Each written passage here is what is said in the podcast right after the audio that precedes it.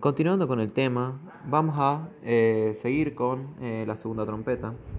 Eh, en la Biblia nos dice, el segundo ángel tocó la trompeta y como una gran montaña ardiendo en fuego, fue precipitada en el mar, y la tercera parte del mar se convirtió en sangre, y murió la tercera parte de los seres vivientes que estaban en el mar, y la tercera parte de las naves fue destruida. Apocalipsis 8, 8, 9. Nacho, ¿qué nos puedes este, comentar acerca de este versículo? Bueno, en sí, cuando la Biblia se menciona las palabras montañas, podemos remontarnos también a la parte que se acuerdan, por ejemplo, en la Biblia, cuando Daniel interpreta el sueño del rey Nabucodonosor. Esta vez el rey había soñado una gran montaña, una gran piedra que caía sobre los pies de la estatua. Esa estatua era derrumbada por esta gran montaña, esa gran piedra que se hizo grande, y esa montaña, esa piedra grande simbolizaba el reino de Dios.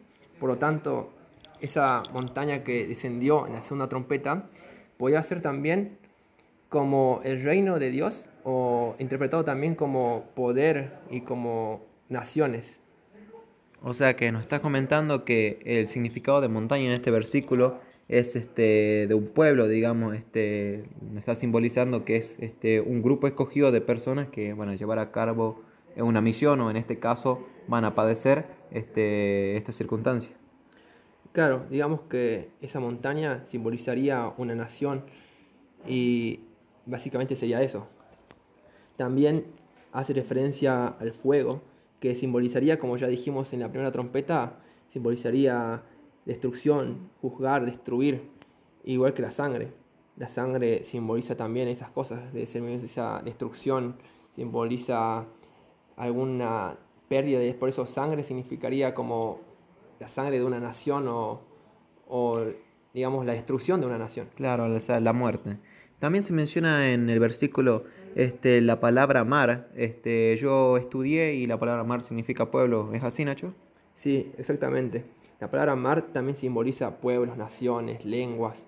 Hace referencia a, por ejemplo, Juan hace referencia muchas veces en Apocalipsis que vio el mar y el mar se da a entender como pueblos, naciones que estaban de pie delante del altar de Dios, delante del, trono de Dios. Por eso también se da esa interpretación de, mar y de pueblos y naciones y lenguas. Eh, este versículo este, también nos habla un poco del pasado, este, yéndonos a un contexto histórico, donde hablamos de las tribus bárbaras, ¿no? este, que finalmente provocaron este, más adelante eh, la caída del Imperio Romano. ¿Es así, Nacho? Sí, de acuerdo a, a hechos históricos los podemos ver claramente a esto, ya que estos, el mar, eh, por ejemplo, esto simbolizaría cuando el Imperio Romano se estaba destruyendo, podemos ver cómo se destruyó el Imperio Romano por varias causas.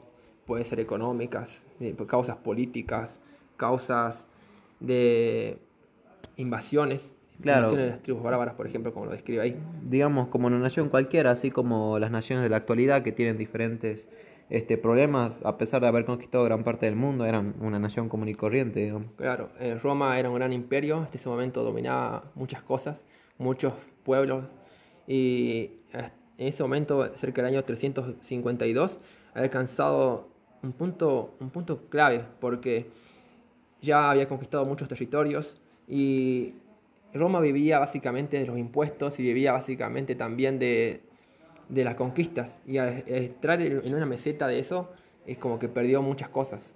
Claro, entonces, este, digamos, por el mal este desarrollo y como llevaron los gobernantes mal el pueblo, finalmente se produjo su caída. ¿Sabes exactamente o aproximado en qué año sucedió eso? El Imperio Romano, en primer lugar, se dividió en dos partes. El Imperio Romano em, se dividió en Imperio de Occidente e Imperio de Oriente. El Imperio de Occidente, que era, tenía su sede tu sede capital en Roma se destruyó y fue conquistado por los tribus bárbaras en el año 476 después de Cristo. Mientras que, si podemos ver en la historia también, después el otro imperio de Oriente, que tenía su, su capital y su base en Constantinopla, que fue destruida mil años, mil años más tarde, que fue aproximadamente en el año 1492, si no, si no me equivoco. Claro, digamos, todo esto llevó eh, a la caída y bueno, ahora nos estás explicando este, qué es lo que sucedió este, antes de que sea dividido el imperio totalmente.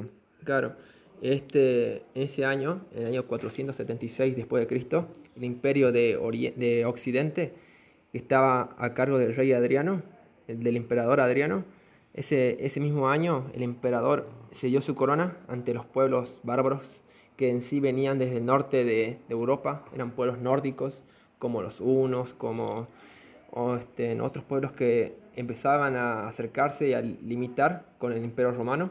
En ese entonces el rey Adriano, el emperador, decidió disponer de su corona y con eso terminó el imperio romano. Muchísimas gracias Nacho. Luego del siguiente corte continuamos con la tercera trompeta.